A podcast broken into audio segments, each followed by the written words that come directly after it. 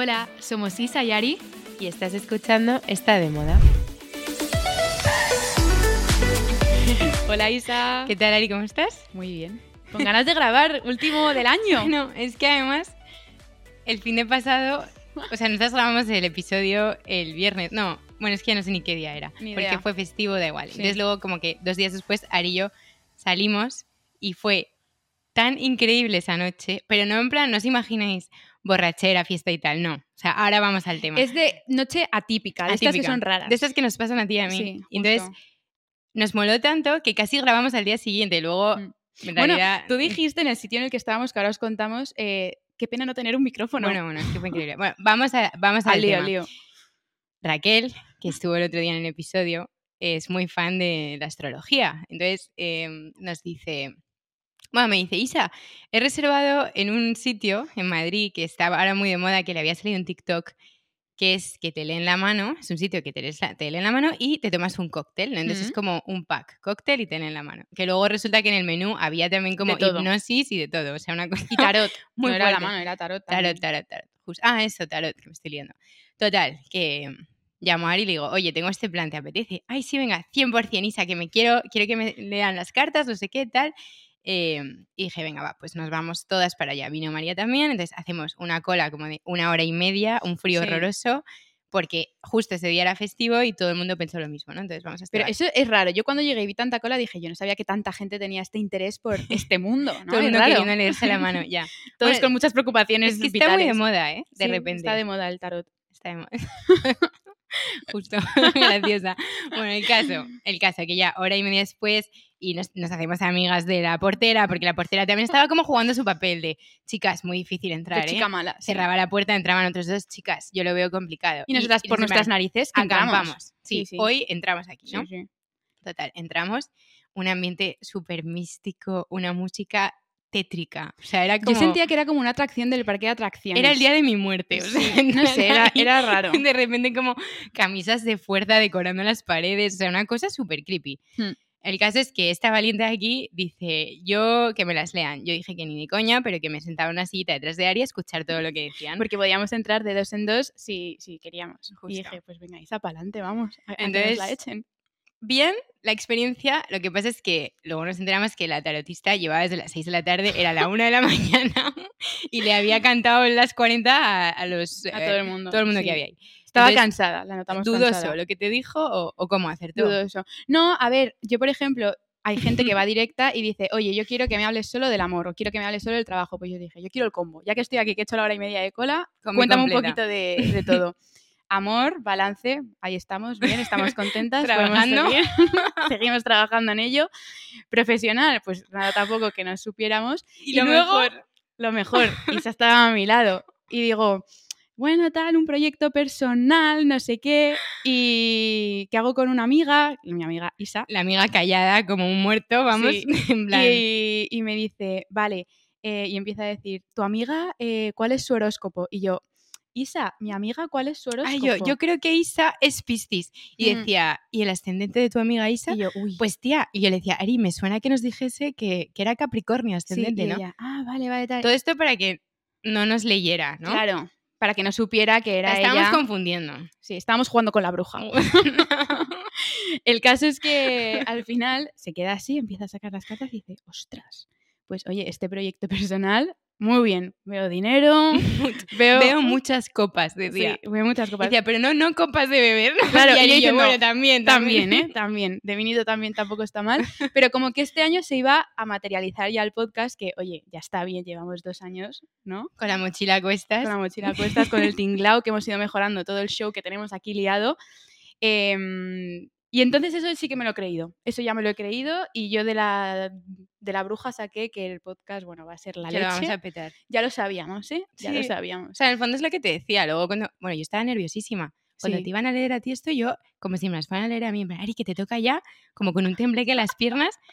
Porque a mí me pasa una cosa. O sea, yo por un lado, no me lo creo. O sea, no me creo que una tía, sacando de una baraja aleatoriamente cartas, prediga nada. O sea, eso no me lo creo. Pero por otro lado, no quiero hacérmelo porque me condiciona mucho. Claro, es que yo creo que el truco de estas cosas es ir diciendo, me va a entrar por un oído y me va a salir por el otro para que no te condicione. Que es difícil porque a lo mejor yo ahora, ya que me ha dicho cosas, pues lo puedo tener ahí en la cabeza como, ostras. la Pero lo dijo tienes, no sé es qué". la pregunta. Una semana después, ¿lo has pensado? Eh, es que son cosas que ya sabía. Me parece también que tienen como, no un guion, pero que son cosas muy generales que nos pueden pasar a cualquiera. Entonces es como, oye, pues en el trabajo eh, ahora va a haber un momento que te va a ir genial, tal. Pues obviamente es que lo espero, ¿sabes? O sea, digo que tampoco va a ser nada raro. No sé, dicen cosas como generales. Pero es que aquí empieza lo bueno. Y es que eh, después del tarot, Bueno, nos hicimos amigas de todo el local. Sí, todo el De- local. del dueño, del amigo del dueño, de la de la puerta. Bueno, al final estuvimos una hora y media haciendo cola. Sí, pues, pues más luego para- lo que estuvimos dentro y ya estábamos, pues que nos habíamos tomado los cócteles, que esto también es muy divertido, eran super show los cócteles. Bueno, como era lo del vaso de agua. Ah, bueno, sí, pues es que, que cada, cada mm, cóctel. era temático. Cada cóctel. Y se ha decidido poner eh, nombre a lo que era un vaso de agua con una rodajita de limón o de naranja, no me acuerdo qué Espera. era. Espera, nos dan la carta de los cócteles y empiezan. El cóctel bola de cristal.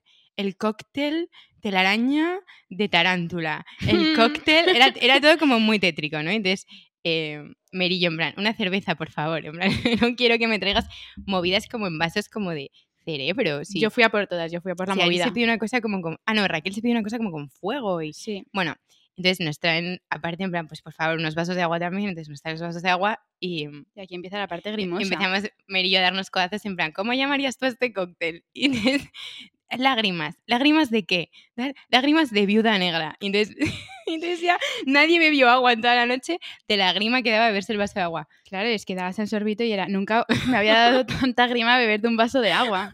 Ella que estaba inspirada esa noche, pues lágrimas de viuda bebimos todas. El caso. el caso que estábamos en ese momento ya, que nos habíamos terminado el cóctel, ya nos habían leído las cartas y todo, decimos, oye, es momento de coge tus cosas y vete. ¿Sabes que estábamos haciendo ahí la noche?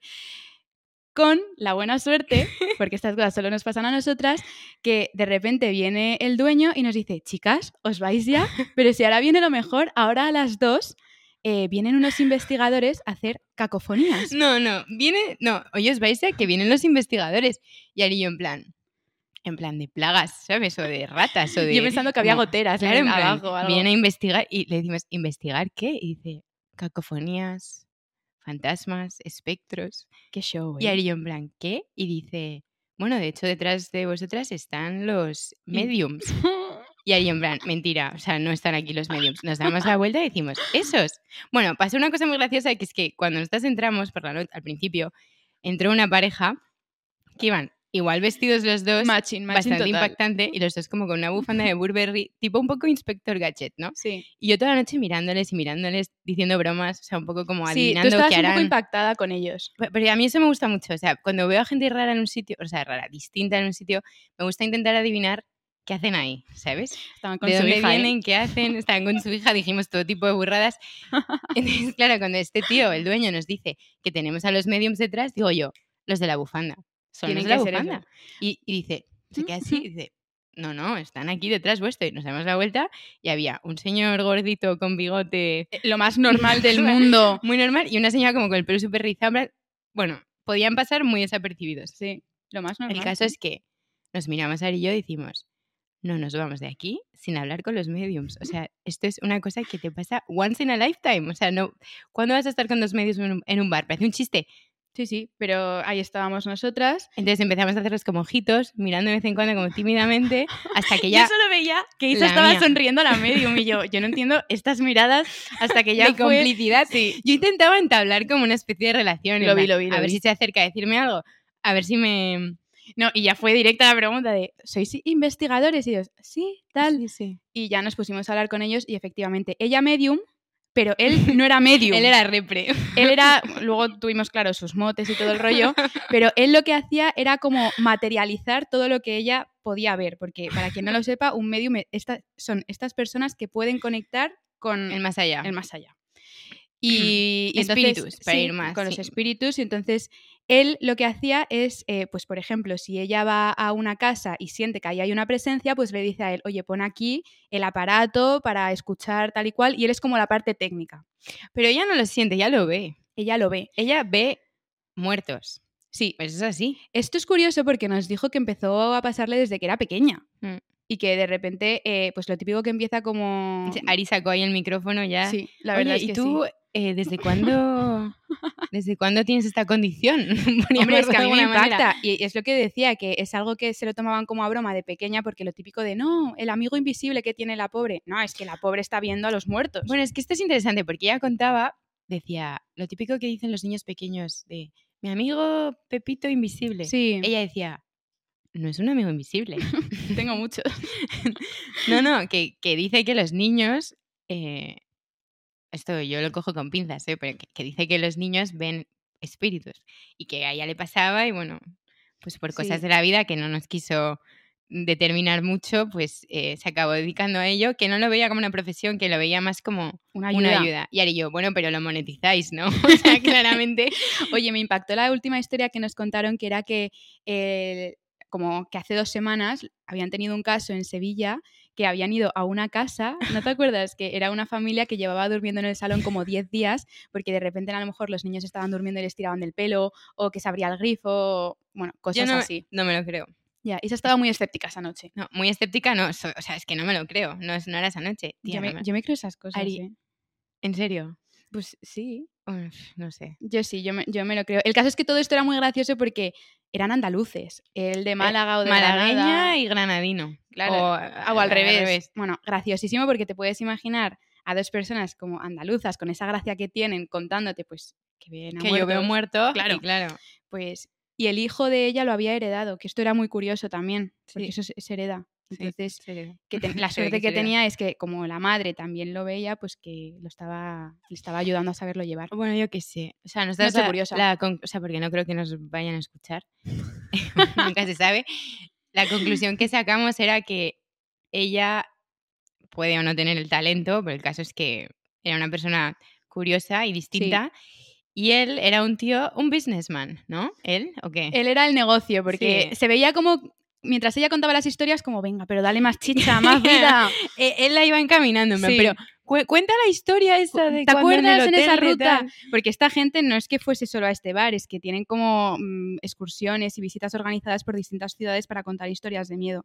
Bueno, No, no cuentan historias de miedo, o sea, realmente te están diciendo que, que los ven, que los ven, los ven. que están entre nosotros. El turismo es de, tétrico. Turismo tétrico. El caso es que salimos de ahí. Turismo tétrico. Salimos de ahí, yo creo que diciendo, esto ha sido completamente surrealista. Fue muy guay, fue muy guay. Fuimos a la discoteca después. Había también una tía que te leía el tarot. O sea, fue la noche, Sí, sí. Pero bueno, una noche fue, mágica. fue muy gracioso. Pero bueno, más allá de eso, eh, ¿qué tal tu semana?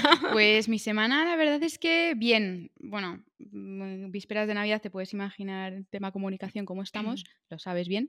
Pero hoy lo pensaba, estoy como triste y reflexiva. mm, Último episodio del año. No sé en qué episodio estamos ya, si el 79. o- 79. Es muy fuerte. Ya ¿eh? podía ser número redondo, me da Ya. rabia, pero bueno. Ya, tenemos que cargar otro. Bueno, da igual, que, joder, que al final hemos hecho dos años con el podcast. Em, muchos episodios, Isa. Ya. Y se acaba el año, Pues pues eso también a- es fuerte. A raíz de esto que estás diciendo, eh, no sé si tú lo has visto, pero ahora hay mucha gente compartiendo en Instagram una especie de cuestionario eh, que está en inglés que pone eh, cross only what you did this year. Entonces, como que es una lista, de entonces cosas que has poniendo hecho. como crucecitas. Pero que, yo, no, yo no lo he hecho, o sea, no lo he compartido, pero lo que me ha hecho gracia al verlo es las cosas que pone, que, o sea, a, a primera vista son cosas como muy, muy simples, en plan, pues pone, eh, got your heart, your heart broken, eh, went on a solo trip, eh, tried new foods, made new friends, got drunk, partied hard, bla, bla, bla. Entonces hay como un montón de cosas, ¿no? Entonces, em, como que he hecho el ejercicio de como hacerlo, obviamente sin hacer las ¿De qué cruces has ni nada. hecho? ¿no? Y he pensado, joder, ¿cuántas cosas y tan opuestas? O sea, quiero decir, mi reflexión es, porque justo me da cuenta porque ponía, eh, pues, got your heart broken, pues sí, o sea, ha sido un año duro, tic, pero luego de repente, made new friends, eh, o de repente, eh, lost weight, sí, pero de repente, gain weight también, o sea, que Entonces, han lo- pasado muchas con lo que me, no, ¿no? con lo que me quedo es que muchas veces te parece un drama lo que estás pasando, ese, ese día o ese mes o esa semana, lo que sea, pero que ahora visto en perspectiva le da sentido a mucho, o sea, tiene más sentido, ¿no? O sea, sí, has adelgazado, pero igual que has engordado, eh, lo has pasado mal, pero también te has llevado alegrías. Entonces, como que me parece un buen ejercicio, eh, es muy fácil de encontrar porque es viral, o sea, lo está haciendo Sí. todo el mundo. Un buen ejercicio para cerrar tu año. para cerrar el año y sobre todo poner como todo en perspectiva, que igual que hemos tenido cosas malas, luego las ha habido buenas y yo es que me pasa mucho que cuando termino el año es como que saco aprendizajes más de, a lo mejor no tan concretos, pero algo que he aprendido 100% ha sido a valorar muchísimo mi tiempo y, con qué personas. O sea, antes me pasaba que por compromiso, si alguien me decía de vernos o lo que sea, era como, joder, pues venga, tengo que, tengo que ir o tengo que sacar el hueco. Y ahora es como, no, es que el tiempo eh, se va y es que ya nunca va a volver. Entonces, tengo que saber bien con quién quiero aprovecharlo, ¿sabes? Y entonces, valorar más eh, esos momentos con la gente que de verdad quiero y no por compromiso, que muchas veces nos toca porque esto es inevitable, pero he sido más selectiva este año. O sea, como poner límites, ¿no? Sí, sí, que eso me cuesta mucho a mí y esto lo hemos hablado otras veces, como el, el decir que no, que todo es como que entras en bucle y, y sigues y después, sí, sí, sí, venga, y por compromiso pues hago esto, hago lo otro y no sabe decir que no muchas veces es complicado. Pues yo es un aprendizaje que tengo del año, como valorar mi tiempo y, y con quién quiero con quién quiero pasarlo. Entiendo que me estás rebotando la pregunta mía. ¿Eh? Y si no la haces, te voy a contar igual. Em, para mí 2023 ha sido el mejor año de mi vida. Lo sé. Con mis ups y downs, seguro, pero me he dado cuenta de muchas cosas. em, he conocido a gente increíble. Me ha hecho valorar y sobre todo, y por ejemplo, me ha unido, o sea, siempre he estado unida a vosotras, ¿no? A mis amigas, a mi familia, pero este año más aún.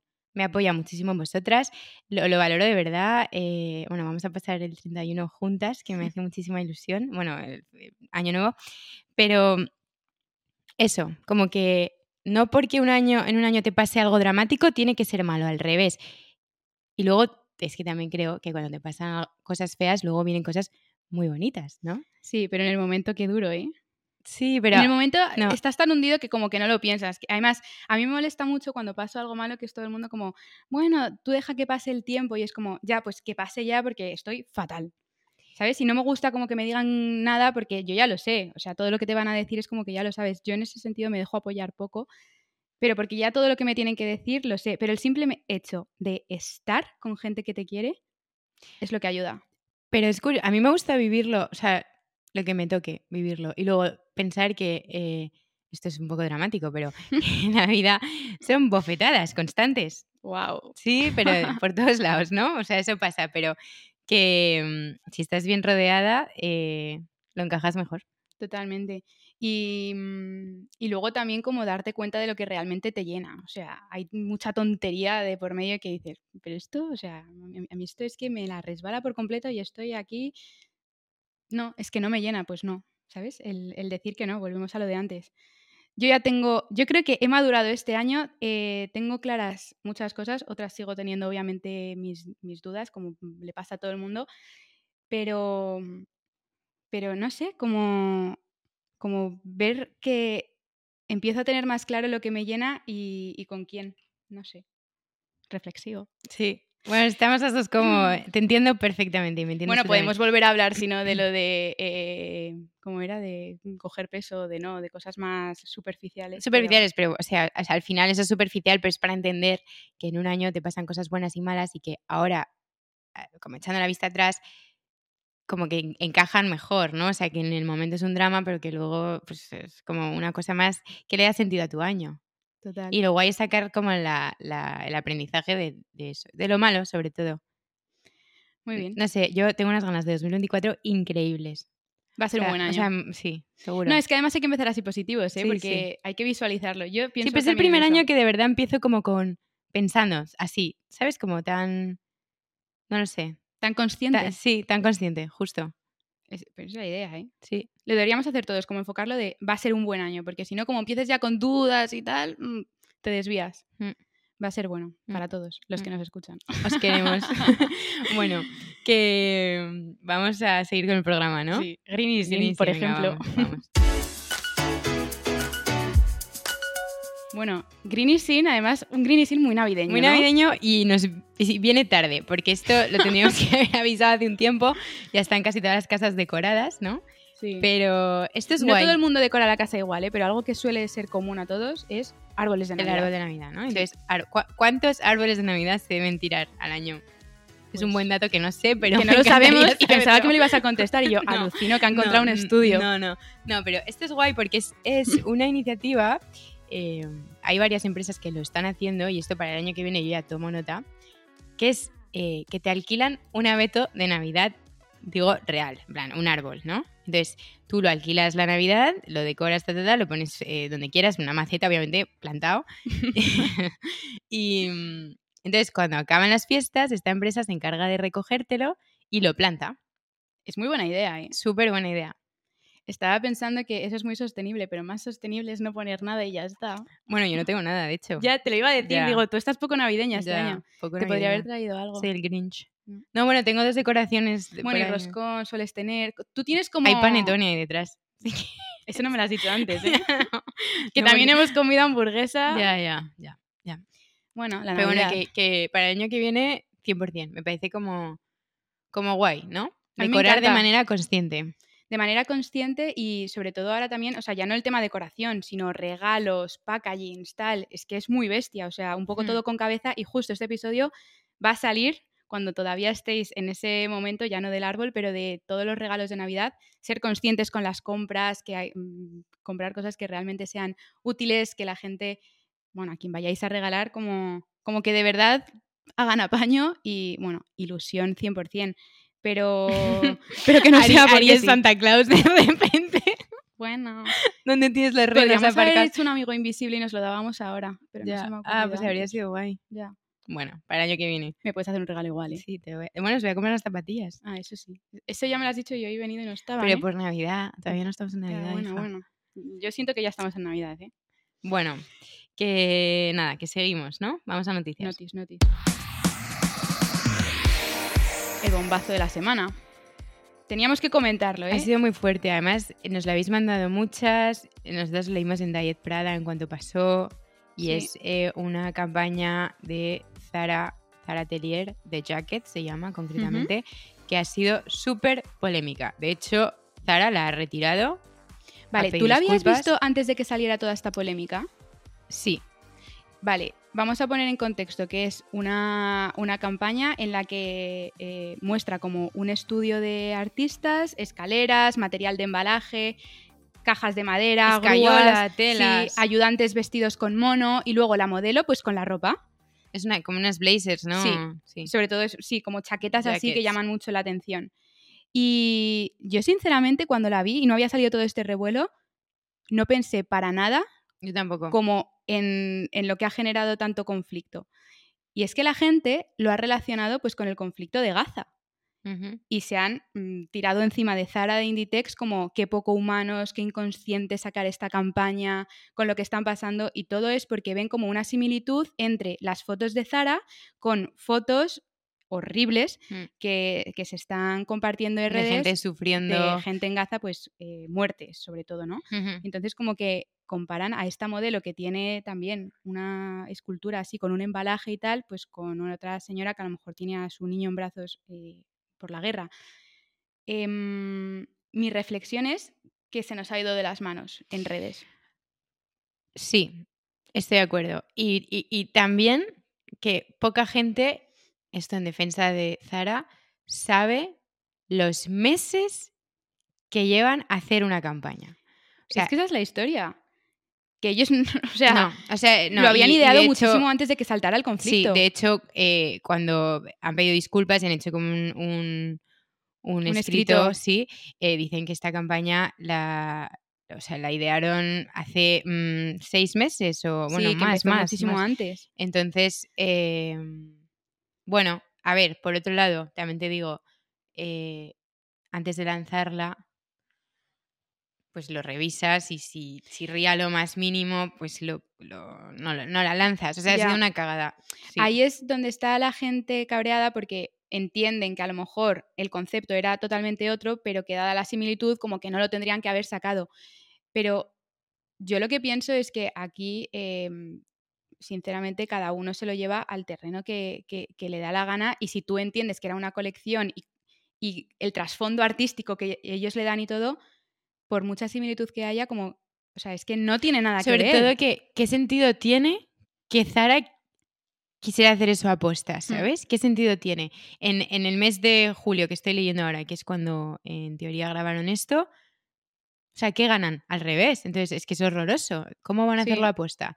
Es lo que dices tú, o sea, se nos está yendo de las manos en redes, eh, cualquier cosa es un Sacada fuera de contexto. sí. Pero, Ari, es que estamos en la era de la cancelación. Totalmente. Bueno, dicho esto, han retirado la campaña, han retirado las fotos, bueno. aunque las prendas se siguen vendiendo. ¿eh? Ya. Y Zara, el comunicado es pidiendo perdón, que obviamente está todo sacado fuera de contexto y que no tenía nada que ver, pero es muy fuerte como una campaña que habrán invertido una barbaridad, se habrá pensado como con un fin completamente distinto. Tú imagínate ese equipo creativo que lo haya pensado y lo haya llevado a cabo. Estará ahora hecho polvo. Hmm. Sí, estoy de acuerdo. Se nos ha ido. Pero bueno, bueno, ha- han lanzado a las 24 horas lo de mm, eh, Zara Sostenible. O sea, esto Ah, que, es, que es sí. que no sé cómo se no sé para que se hable ya de otra cosa. Porque, Sí, claro, yo creo que en realidad en parte por eso, que también es, está bien. No sé, yo creo que como cualquier otra cancelación, Hmm. eh, a excepción de Valenciaga, te diría, pero eso es muy distinto, es un caso muy, muy distinto, Hmm. eh, durará, pues, yo qué sé, lo que dura un periódico. O sea, Lo que dura este podcast. justo, dos horas. Hoy sí, hoy sí. Pero, pero sí, sí, tema, tema, Tema serio, calentito. Sí. Y mm, luego otro tema que Otro era tema también calentito. ah, Bueno, a mí, yo, guay. sin palabras. Sí, a mí ya no me ha sorprendido tanto. O sea, si es que ya lo vimos con lo de Meta. Bueno, el tema es que eh, Hmm. habla sobre la nueva industria de los influencers virtuales. ¿Sabes? Como eh, todos estos perfiles de inteligencia artificial que no existen en la realidad y que acumulan miles de seguidores en, en redes. Ya lo hablamos con lo de Meta, ¿te acuerdas? Cuando Meta Sí. lanzó todos estos. Es parecido, pero en el caso de Meta eran sobre todo personajes eh, reales. Sí, Y simplemente era como duplicarles como es un avatar, ¿no? Pero es que en este caso son eh, ficticios por completo. Entonces, es que eh, como que he copiado de la noticia lo que ponía. Una de ellas es una influencer eh, ficticia que se llama Alba Renay. Entonces, la agencia que lo ha creado, que es una agencia española, dice, primero desarrollamos un modelo de entretenimiento con ChatGPT y realizamos una ingesta de información con los, ga- con los gustos e intereses de la generación Z, nacidos a partir de 1995, por si cabía duda. Para Alba. gracias. También hicimos una encuesta de más de 350 consumidores preguntándoles qué es lo que buscaban en un creador de contenido, sus referencias estéticas, etc. etc. En junio, la agencia creó una división específica para este negocio llamada VIA, siglas en inglés para la agencia de influencers virtuales. O sea, Ha habido un estudio detrás Es para crear fuerte. estos perfiles. Vale. Sí, sí, de qué es lo que gusta y qué no. vale, ¿sabes qué reflexión saco yo? ¿Qué? No en este perfil, pero en otro que hay que se llama Aitana Fit. Ay, ese no me ha gustado nada. ¿eh? Vale, sexualización de la Eso. mujer a tope. Ese heavy. Pero tía, ¿cómo puede ser que si estos perfiles los han sacado haciendo encuestas? O sea, Habrán contestado tíos. no, bueno, es que lo que contaban es que el perfil este de Aitana Fit, el 99,9% de los seguidores son tíos. Pero es que ella, o sea, es, no sé, me ponen los pelos de punta.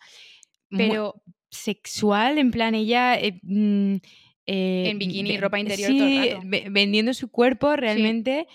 Eh, y de verdad, o sea, a mí lo que me ha rayado más bien es eso. ¿Es de verdad lo que demanda la gente? O sea, el público. yo creo que hay un gran sea, público sí. que a lo mejor sí. que sí, que sí, pero que, eso es lo que me ha preocupado. Pero luego los otros que hemos visto también, eh, hay una que a mí me parece la leche, que encima trabaja como con un montón de marcas de lujo. Ah, sí, esta es una extranjera. Es de Canadá, por lo visto. Sí, como con millones de con seguidores. 19 ¿no? años, eh, guapísima, la Ha ido a tía es un espectáculo.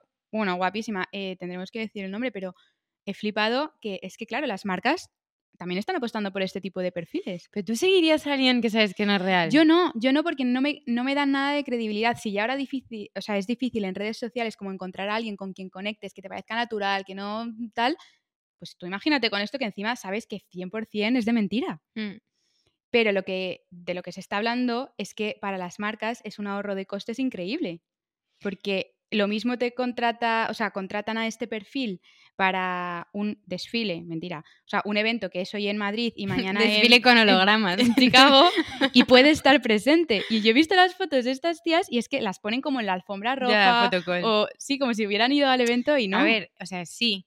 Y por otro lado, que también esto es grimoso, eh, bueno, Ana me va a entender. em, o sea, soy un humano. O sea, quiero decir, yo puedo grabar X campañas al día, pero también tengo que dormir claro. y comer y descansar, porque si no peto. Y esta gente trabaja 24-7 y, y tampoco te va a negociar un contrato. Eso es lo esa es la reflexión, que, que no, bueno, lo- te lo negocia la agencia, Sí, pero que, pero que no piden un aumento por estar currando por la noche. Claro, claro, claro. Mm, a mí me da miedito, ¿eh? Pero yo creo que, fíjate, estos perfiles van a seguir creciendo y si ahora eh, hay 10, el año que viene va a haber 100. Qué tranquilidad, hija, de verdad, qué gusto. No, pero es- luego se busca lo humano, luego te queremos a ti para que nos enseñes No, cómo pero- se pone la cremita, o sea, pero yo, verdad. no, pero yo cero preocupada. O sea, no, no me preocupa en el sentido mío personal, porque sí que creo que la- lo, lo humano aporta algo que un robot, ¿no? O sea, Obviamente. lo hemos hablado siempre esto, pero, Es otro rollo. Pero sí, es como La inteligencia artificial. capítulo de Black Mirror total. No, y que es tendencia y que las marcas también todo el rato, yo que estoy trabajando todo el rato como en, en esa parte más de, venga, ¿qué hacemos nuevo? ¿Qué, ¿Qué tal? ¿Qué cual? Pues si ahora es un perfil que es de inteligencia artificial y es súper trendy, pues, pues quizás quieres probarlo, ¿sabes? Sí, o sea, probar. Por buscar cosas Pues nuevas. mira, igual que hubo un boom de, mm, ahora se me- del metaverso, Mm, ¿Y quién habla del metaverso ahora? O sea, Ya. quiero decir, sí, está ahí, pero que hubo un boom de repente como que todas las marcas querían hacer cosas. Eventos en el metaverso sí, y tal. eventos y tal. O sea, yo he ido a press days en el metaverso. Sí, se ha quedado Que anécdota. Eso es muy fuerte.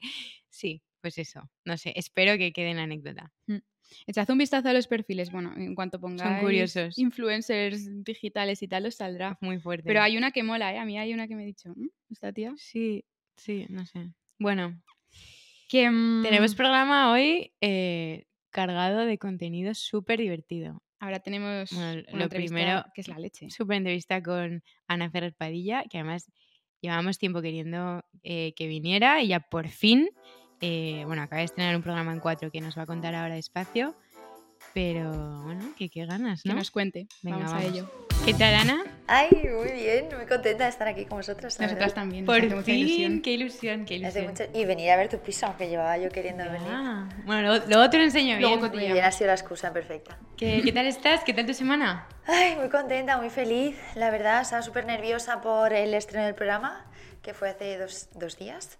Y bueno, es, es que yo decía todo el día, siento que hoy es mi cumpleaños. Porque yo con mi cumple soy muy pesada y es como un día muy importante para mí. Entonces yo siento que todo el mundo por la calle sabe que es mi cumple y me tiene que felicitar. Ya. Pues así me sentía el otro día, en plan, todo el mundo tiene que saber que hoy estreno mi programa. Bueno, Qué lo guay. sabíamos, lo sabíamos y ha sido Sí, un soy éxito. muy pesada.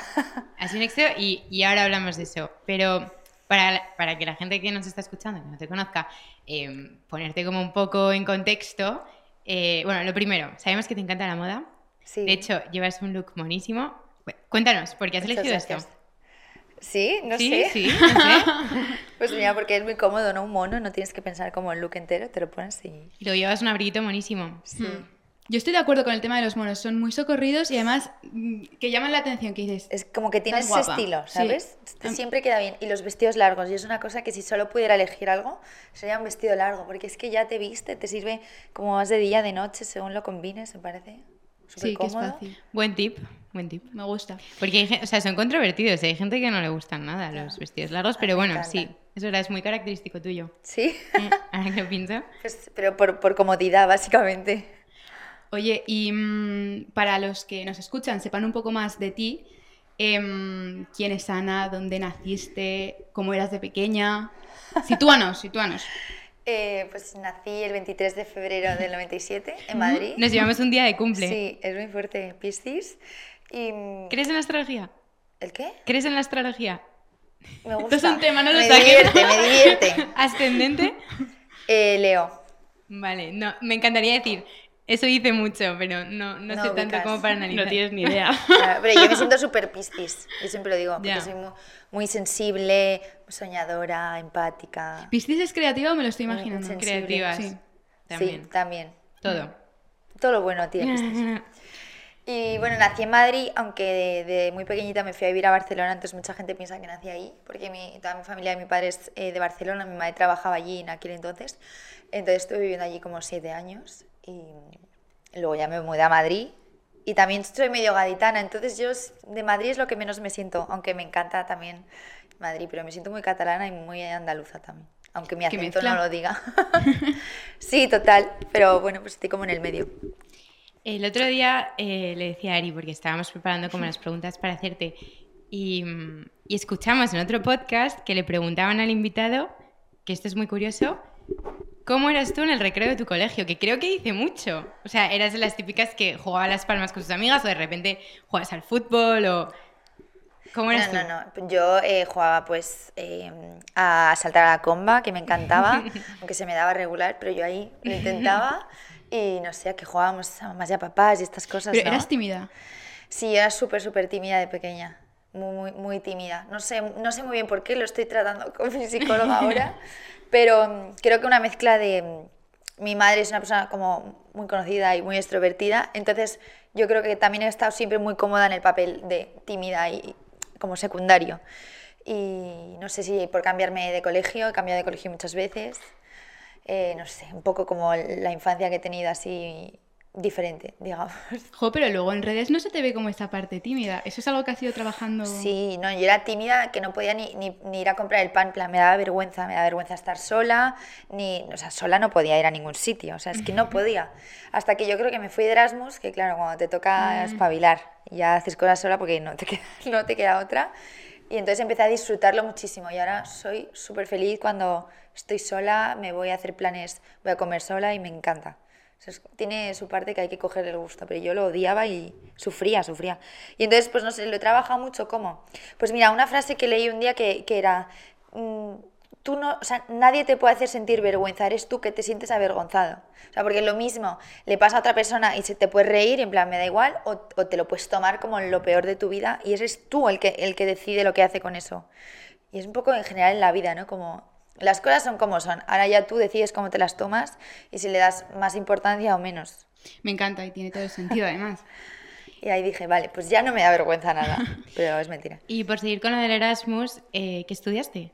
Economía eh, me gustó muchísimo en la Carlos III y fui súper feliz y la verdad que es algo que me, que me gusta mucho. Luego estuve haciendo prácticas, eh, estaba, bueno, desde segunda carrera haciendo prácticas diferentes, em, pero de ese tipo y no sé, hasta que un poco se mezcló mi vida con las redes sociales. Bueno, mentira, porque empecé así como más en serio cuando estuve de Erasmus, Bueno, aunque a mí me encantaba YouTube, yo consumía muchísimo es que yo creo que es lo bonito de todas las que empezamos como en ese momento, que el otro día que escuchaba el, el podcast que estaba aquí Anita y contaba que ya empezó hace como ocho años. Y era súper bonito porque como con la inocencia, lo haces porque te gusta, porque disfrutas de subir tus looks, hacer stories bonitos. Bueno, stories no había, pero típica foto que yo ponía a mi cuaderno mono, ¿sabes? El como bodegón. Lo Sí. ponías bonito y, y me encantaba y lo hacía y, y, y a día de hoy lo haría también, aunque no me dedicase a eso. ¿Y cuándo empezaste a profesionalizarlo? Porque ahí empieza un poco como de forma inocente, como Sí. dices. ¿Y cuándo te empiezas a dedicar que dices, oye, pues lo de economía se va a quedar ahí de lado y me voy a dedicar a las redes? Sí, no, o sea, yo ya me dedicaba a eso cuando, y, y estaba haciendo las dos cosas.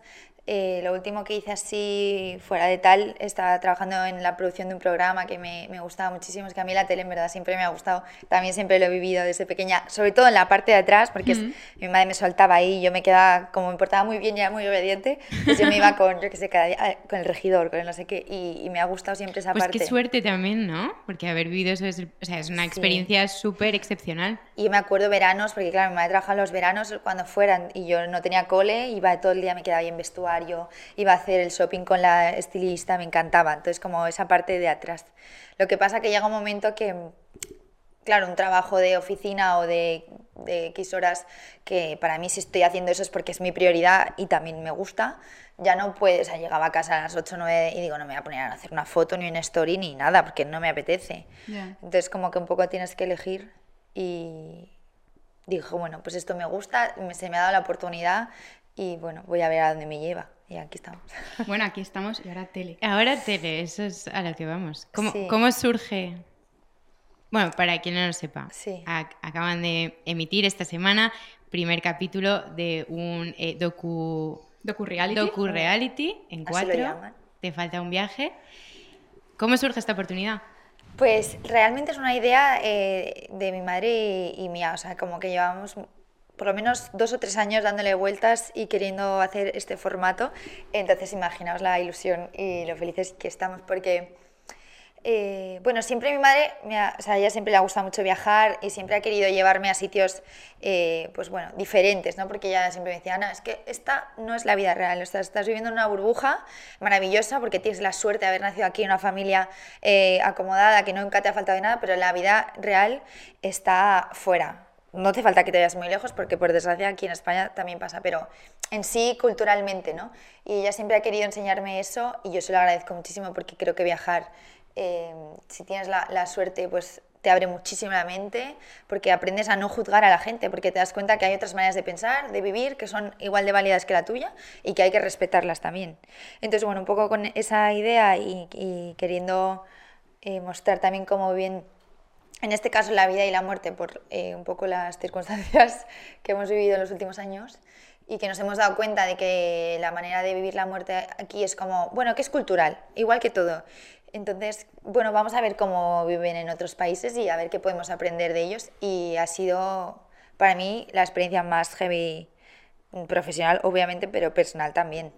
He aprendido muchísimo y no sé, ha sido muy guay. O sea, ya funciona o no funciona el programa, ya es como que ya me da igual porque yo ya me lo llevo, ¿sabes? O sea, como ese aprendizaje y ojalá también sirva para, para los demás que lo vean. No sé. ¿Y cómo eran esos días de rodaje? ¿Hay guion? ¿Es todo espontáneo?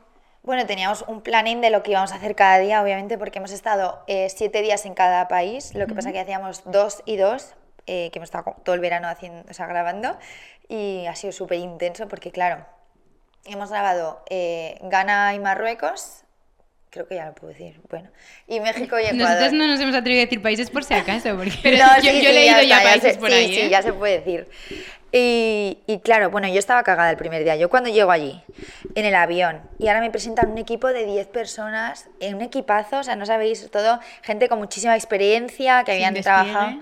Claro, o sea, en programas pues de viajes, callejeros, yo qué sé, de todo, Hmm. de, bueno, Pekín Express, no sé, un montón de programas, o sea, con mucha, con mucha carrera y decía, ¿y cómo esta gente ha confiado en mí, que no me conocen? O sea, me sentía como súper síndrome pequeñita. del impostor un Total. poco, ¿no? Es que no sabía ni yo si lo iba a hacer bien, ¿sabes? Digo, si yo no lo sé, cómo esta gente está confiando en mí. O sea, como una presión yo sola eh, súper fuerte. Y entonces, bueno, pues nada, poquito a poco, la verdad que con mi madre es muy fácil y, y es todo tal como se ve, es como lo vivimos. eh, momentos muy divertidos, muy guays, pero otros también muy incómodos. Y he tenido momentos así un poco que digo, esto no me encantaría que me grabaran, pero bueno, vas con todo, vas con todo. Y yo creo que luego el resultado pues es guay porque es verdad. Y eso es, es, es guay, yo creo, de ver, ¿no? O sea, la realidad y, y verdad, verdad en lo que estás viendo, sea bueno o malo o lo que sea. ¿Y qué es lo que más te ha impactado?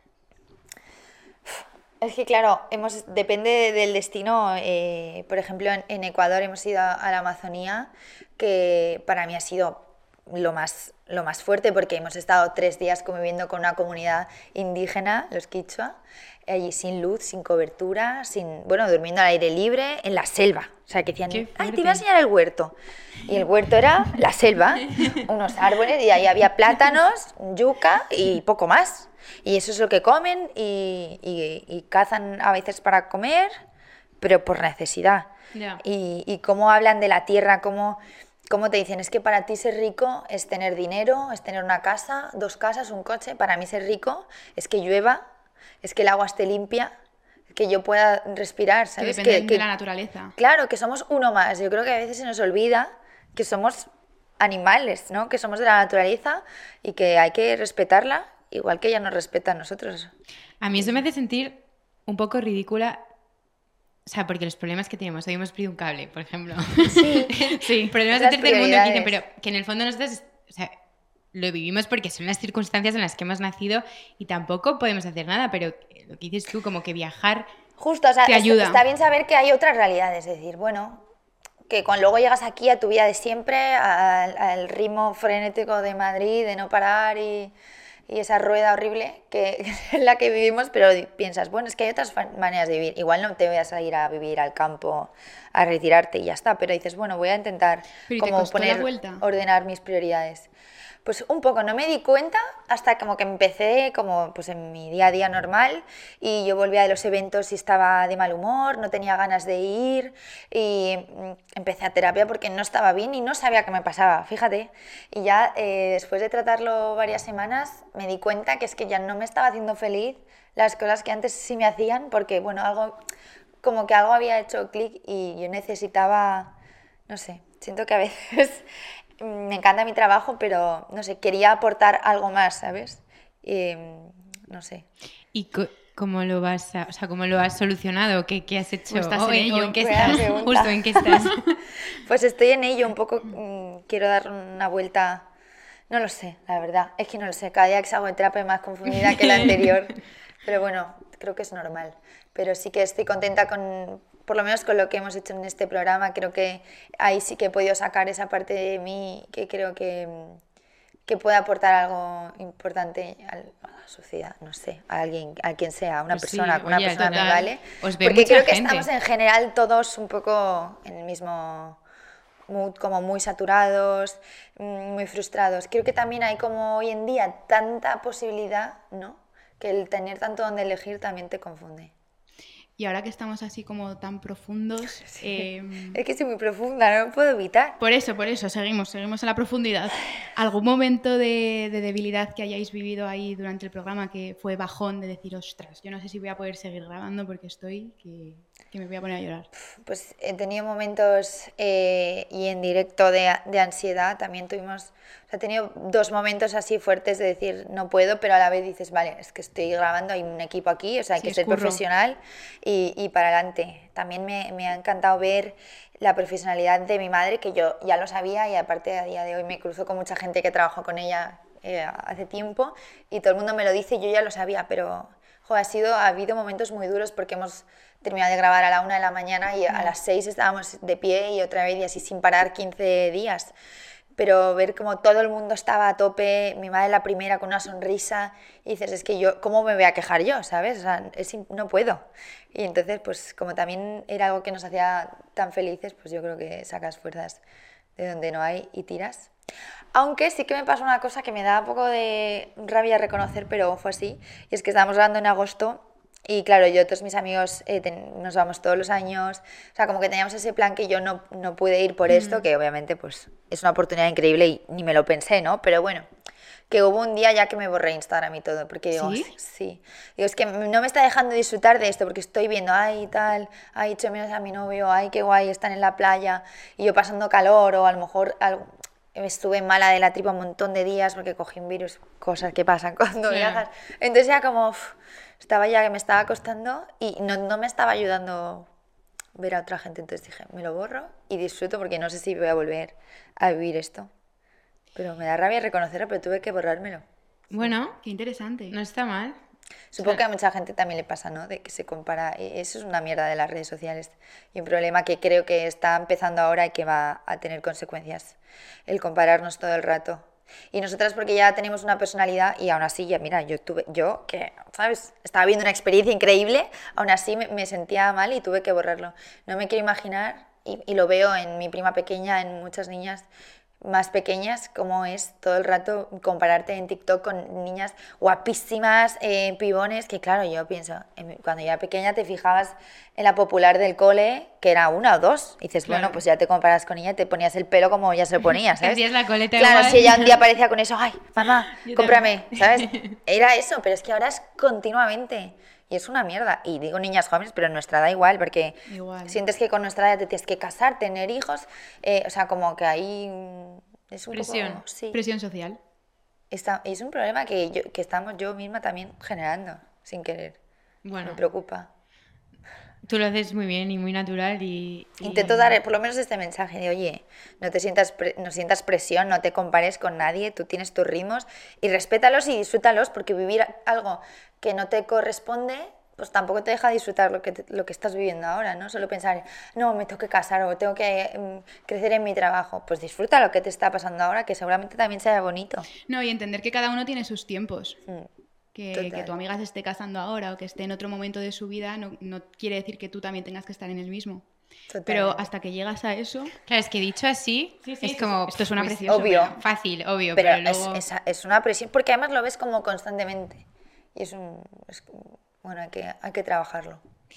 Y mm, como reflexión después del viaje, y sobre todo pensando en todos los que no hemos vivido esta experiencia y hemos seguido en esa rueda que dices horrorosa en Madrid con el curro y tú porque te has borrado Instagram, pero el problema es que nosotros Tres en verano tú estás en la playa y estás viendo que otro está en una playa aún más guay que tú, ¿sabes? O es con que al un bikini más mono que el tuyo y eso también raya. Entonces, como reflexión, ¿qué nos puedes decir? O sea, algo que nos vaya a hacer clic sin haber tenido que vivir esta experiencia, por supuesto, apar- aparte de ver el programa, que lo vamos a hacer todas, Por favor. pero Em, es que eh, creo que, mm, mira, pues te voy a dar una reflexión que sí que he hecho, no sé si tiene algo que ver o no, pero creo que a veces nos ciega un poco mm, la ambición. Yo creo que la ambición es buena porque ¿no? te hace crecer y querer eh, llegar más lejos, pero el problema es cuando lo único que te mueve es la ambición y olvidas lo que realmente tiene que hacer que tú quieras ser mejor, que es la pasión por tu trabajo y por lo que haces. Y olvidar el ego y dejar, dejar de querer que la gente reconozca tu trabajo y decir, lo hago porque yo quiero ser mejor, porque me gusta mucho lo que hago y quiero aprender.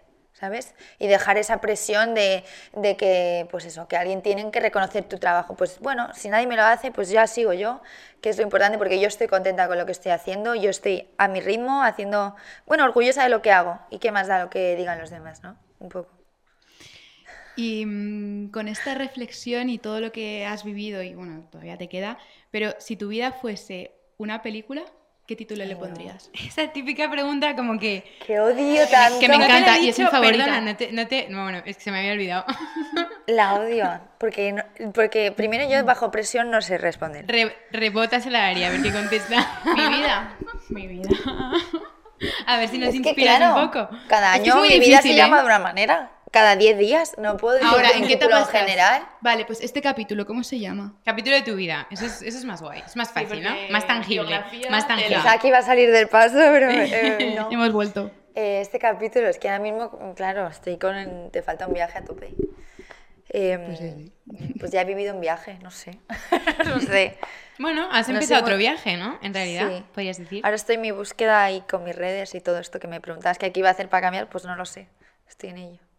Bueno, ya Pero, nos lo contaré. pero ya solo planteártelo, yo creo, y como hacerte preguntas. Es que estaba sobre como todo eso. mal y no sabía qué era. Eso es curioso, o sea, cuéntanos un poco más de eso. Entonces, tú eh, vuelves en septiembre al caos de eventos y de publis y de todo que, que ha habido. Que sí, ¿Y porque qué ya sientes? septiembre es ¿Qué volver- sientes? ¿Vacío? ¿O, o qué es lo que Sí, sentías? pues mira, voy a, voy a decirte exactamente cuándo fue.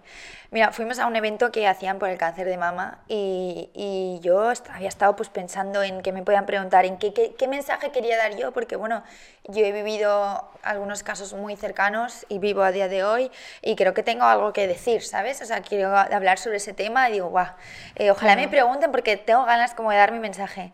Y claro, todas mis- las preguntas que me hacían eran... Eh, de- bueno, ¿de qué vas vestida hoy? ¿Cuánto has tardado en arreglarte? Eh, ¿Qué opinas de la polémica de fulanito? Y, y ya cogí y dije, tío, con todo lo que está pasando en el mundo, con el tema tan serio que estamos tratando hoy, tan importante porque hay que hablarlo, hay que darle voz, hay que visibilizar, ¿me vas a preguntar esta mierda? Así se lo dije, digo, pues es Ostras. que hoy no toca. Yo me acuerdo, me acuerdo. Y cogí y me fui por porque detrás. indignada. Y entonces dije, es que, ¿qué estoy haciendo con mi vida? ¿Sabes? Y ahí fue cuando te lo sí, replanteaste. Sí. Estaba yo súper cabreada y lo pensé. Es que también tengo una- mis redes y un altavoz perfecto para dar un mensaje. No necesito que nadie me pregunte, en realidad. Pero me cabreé un montón. Sí. Eh, es Que yo que fuerte. soy siempre que no, Es yo fuerte, siempre es respondo fuerte. fenomenal. No. Muy educada, pero dije, tío, qué rabia. Es que me dio rabia. Ya. Si fuera otra cosa, bueno. Ya. No sé. Bueno, pero es que también hay que frenar esas cosas, porque precisamente si tú quieres dar otro mensaje y otra imagen, pues te Sí. plantas y lo sueltas y ya está. Que luego. Sobre todo un día que es que, que era, eh, estaban, o sea, era un evento por el cáncer de mama, por la lucha contra el cáncer de mama. Entonces, entrar en polémicas y Pero chorradas, chorrada, pero es que no me acuerdo qué era, pero una polémica, bueno, como tantas otras. Pero bueno, que luego tú, es que luego la prensa, porque también a veces dices, em, hablo pues de, voy al psicólogo, la enfermedad mental de Ana Padilla, y es como, tío, así como vamos a normalizar hablar de salud No, mental si me pones el titular de que tengo una enfermedad mental. Ya. Luego la gente que se sienta con ansiedad diga, ay, yo no, no tengo ansiedad porque yo no quiero, eso, no tengo una enfermedad mental. Bueno, la ansiedad justo ya se ha convertido como en una enfermedad generalizada y además está en boca de Pero todos, claro ¿eh? que que también puedes. es todo el mundo como que tiene Eso ansiedad. es arma de doble filo, ¿verdad? Sí, sí, que Ahora todo es ansiedad, ansiedad, todo. que tampoco es eso. O Sí, sí, sí, sí. no sé, yo siempre pienso en plan, imagínate, nosotras de pequeñas, eh, que seguramente existía, o sea, seguramente no, existía la ansiedad, pero nadie sabía lo que era, ¿no? Entonces, eh, Agobio, si no te sé. agobiabas, pues te agobiabas y ya está.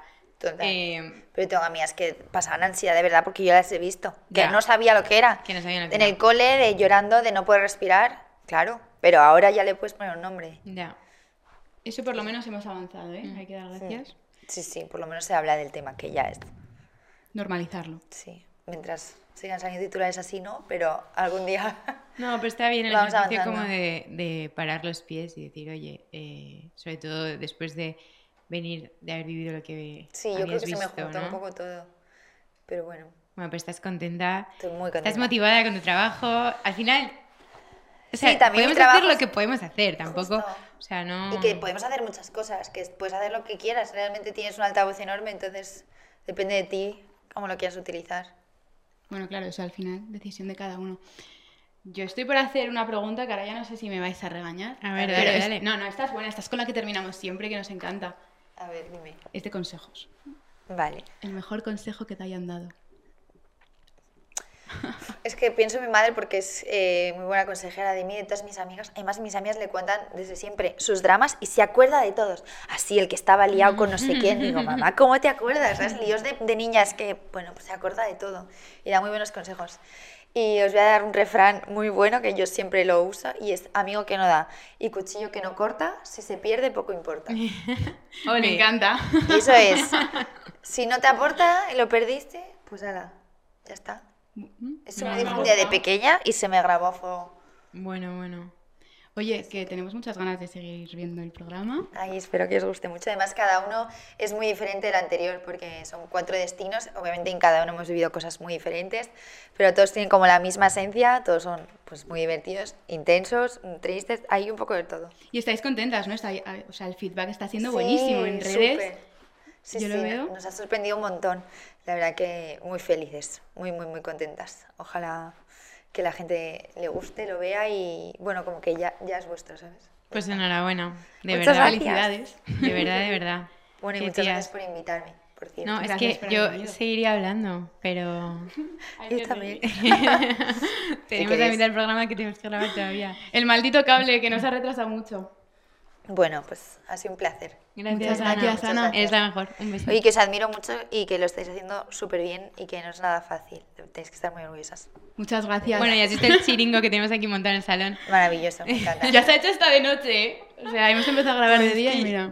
En fin, vaya tarde. Es que tiene mucho curro esto. Está Sí. muy bien, muy bien. Mucho hacéis. Pues vente otro día.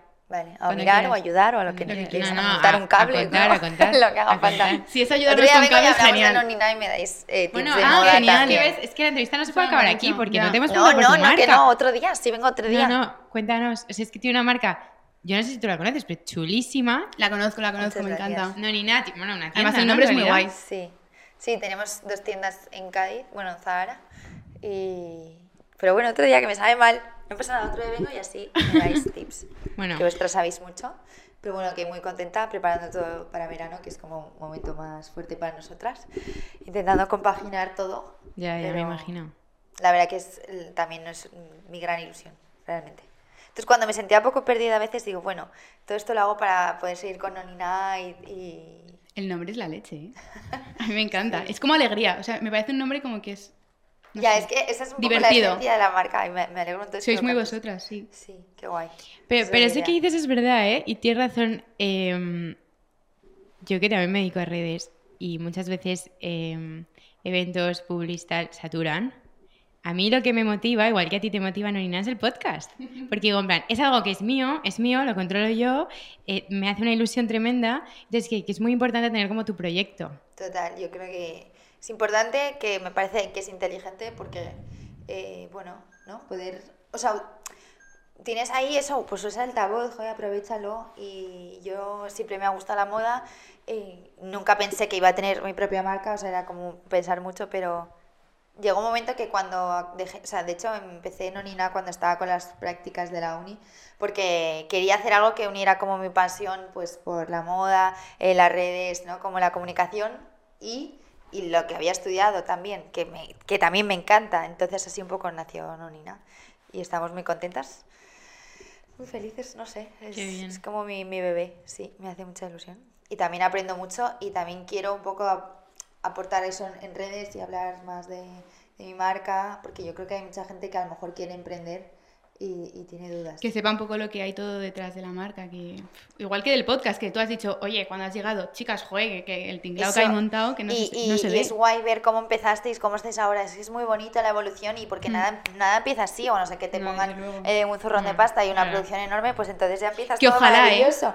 Pero lo normal y también es muy bonito empezar como habéis hecho vosotras, ¿no? Con la ilusión, con las ganas, con una idea y poquito a poco y siendo prudentes. Y constancia. Yo también la reflexión que tengo del podcast y estos proyectos personales es que la clave es la constancia, porque Totalmente. podcast nosotras vemos que todos los días y todas las semanas hay uno. Como marcas de Sí, ropa. al igual. final. Claro, pero es que son Pero se van quedando por el camino buenos, también, claro. malos, no es, no es tan fácil. Es ahí. aguantar ahí y decir, venga, que lucho por esto. Sí, hay días que lo haces con mucha ilusión y otros días que so- todos son malas noticias y no te apetece ni saber nada, pero Lo tienes que sabemos. seguir ahí Mm.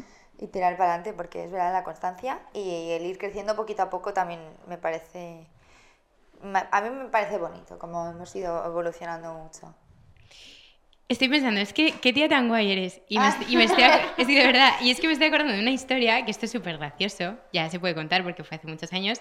Vale, Em, no sé yo estaba trabajando en una marca, entonces invito a Ana y a más eh, influencers, ¿no? Entonces em, era dormir en un barco y Ana.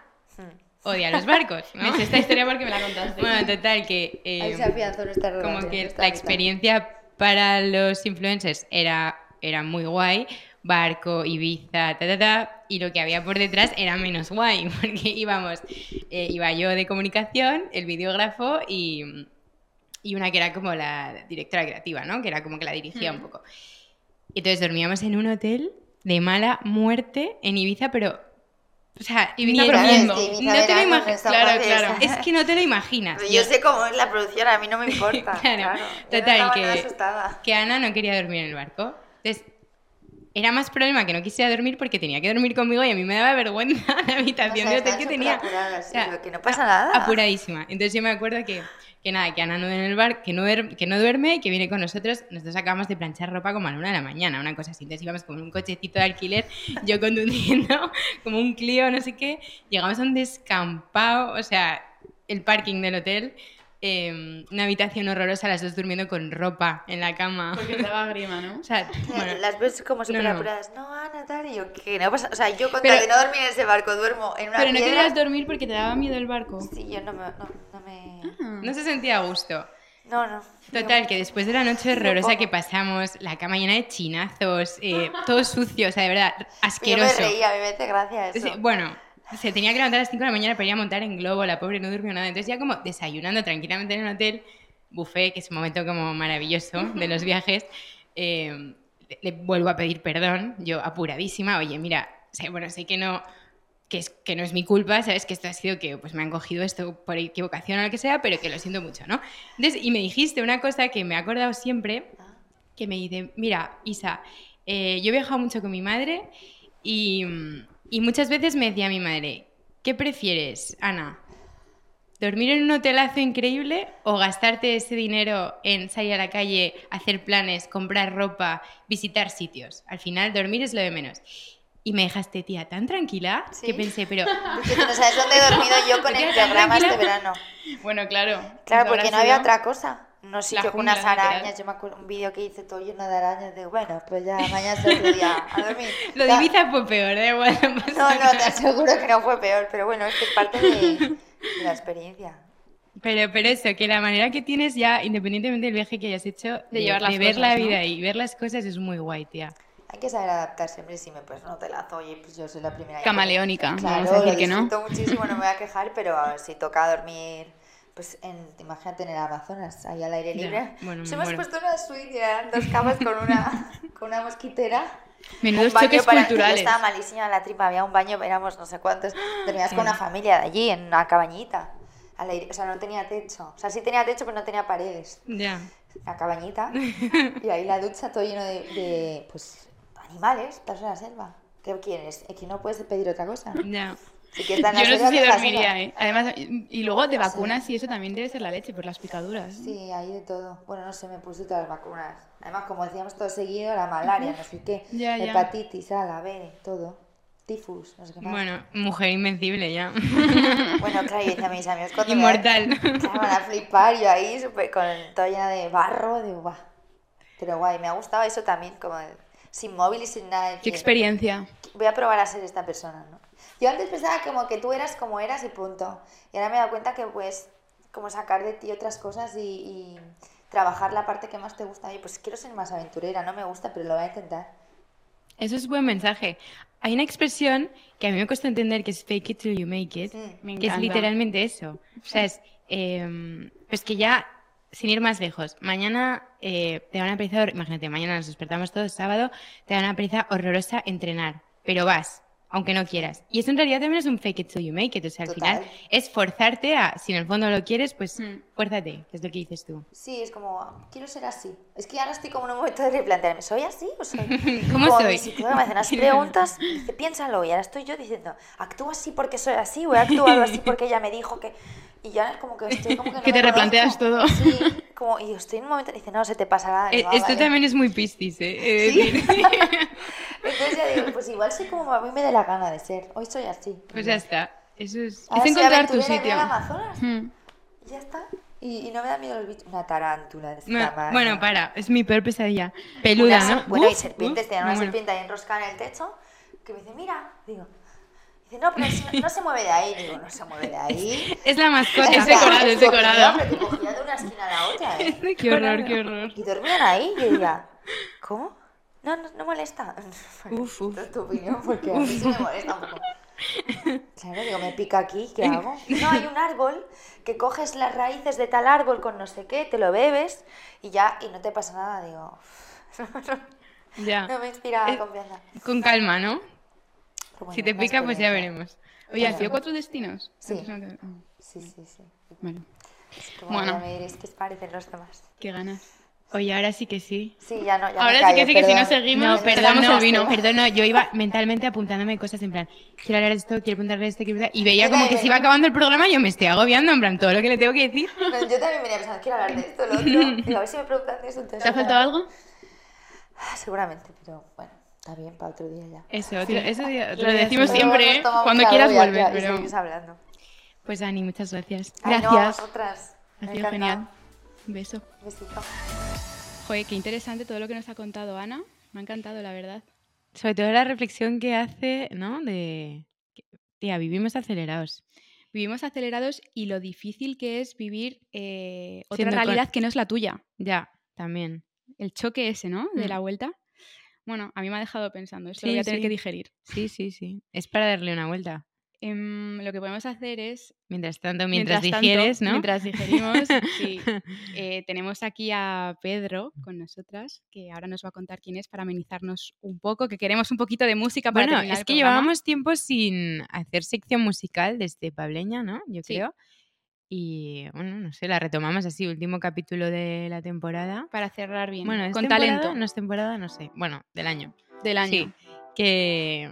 Así que nada, Que dando cante. la nota. Eso. Que se nos olvida el nombre, ¿eh? que es dando la nota. Dando la nota la damos nosotras siempre.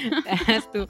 Bueno, venga, pues eh, venga, vamos. Vamos con Pedro. ¿Qué tal, Pedro? ¿Cómo estás? Hola. Hola, buenas, ¿qué tal? Muy bien. Con ganas de que nos cuentes, Pedro, The Boy from the South. El mismo. Bueno, Pedro de Barcelona porque acabas de llegar de ahí, ¿no? ¿Cómo sí, ha sido? sí, sí, he llegado uf, hace dos, ni dos horas, tres horas. Bueno, bien. Y mm, cuéntanos, te llamas Pedro, Sí, artísticamente The Boy from the South. The Boy from the South, ¿Y eso de dónde viene?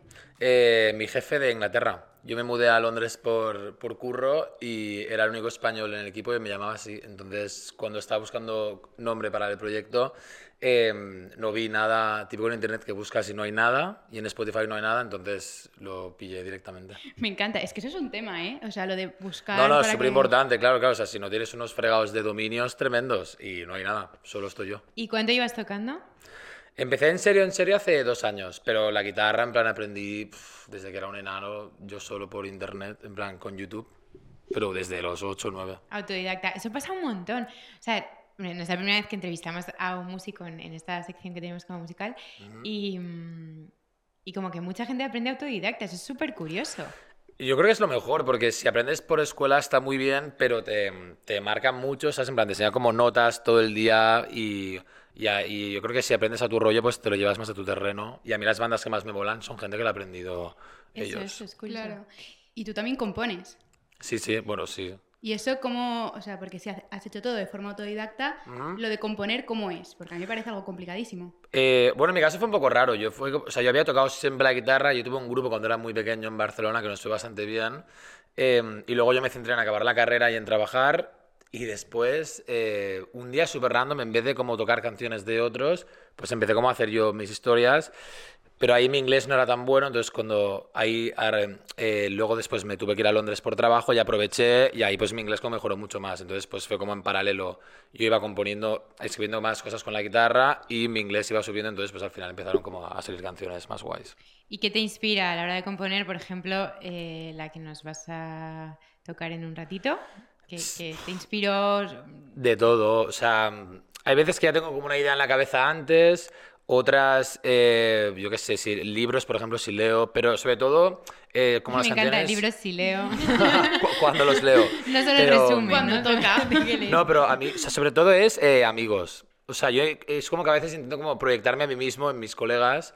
Entonces, pues eh, me como mucho de mí mismo y de mis amigos. Y esta siguiente canción que ahora os tocaré eh, está basada en mis colegas. En plan, de Barna, de Londres, que es gente como que con mucha jeta espabilada, muy buena gente, pero que le echa mucha cara a todo. Entonces está como un poco inspirado en eso. Se llama Amazing Man. Amazing Man. Y, Pues mm, qué ganas de escucharla, ¿no? sí, nos morimos de ganas. Gracias.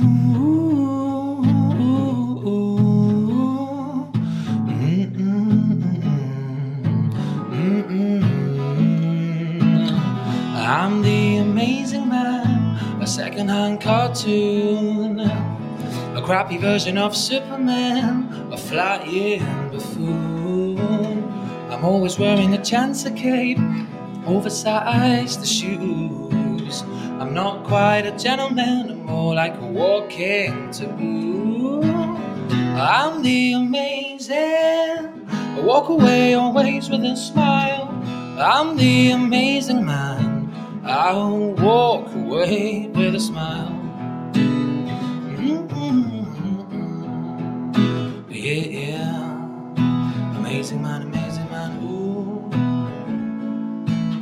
Oh, I'm a fraud, I'm a laughable god. I'm standing here accused of in a dashboard you're living so fast and making all the news.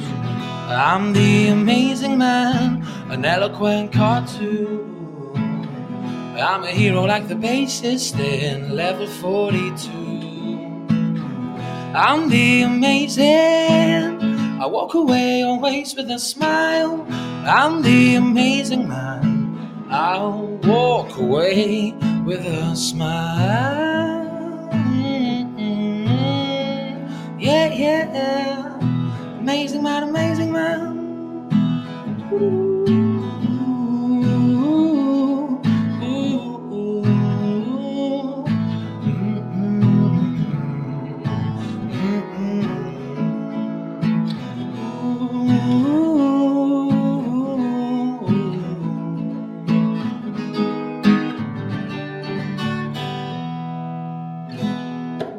encantado. Bueno, qué guay. La leche. Y tía, qué programa tan guay, ¿no? O sea, hemos tenido todo tipo de problemas técnicos, la, la- la poca importancia que se le da a los cables y a veces la, la mala jugada que. la mala pasada que te juegan, ¿no? Sí, como- Uy, ¿ves? Eh, mi micro ya no quiere. ¿eh? Cuando no. te falta un cable ya las cosas van mal.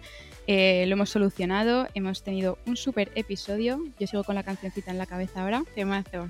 Temazo, me ha encantado. Y, Pues Isa, nada. ah, Ya, que Lloramos. Ari, ahora ya sí que te puedo decir como feliz Navidad y feliz año. oye, no que me puede? quieres también, ¿no? Bueno, también, también, Vale. también. Que, que nada, que volveremos en unas semanas eh, con muchas ganas de grabar. Y con muchas cosas, me imagino, que van a ser semanitas que luego son interesantes. Que luego hay anécdotas que contar. Luego hay anécdotas, sí. Y reflexiones, sí. Y que con esto y un roscón nos vemos el año que viene. Feliz año a todos. y Os feliz queremos. Navidad. Un beso. Gracias. adiós. Chao.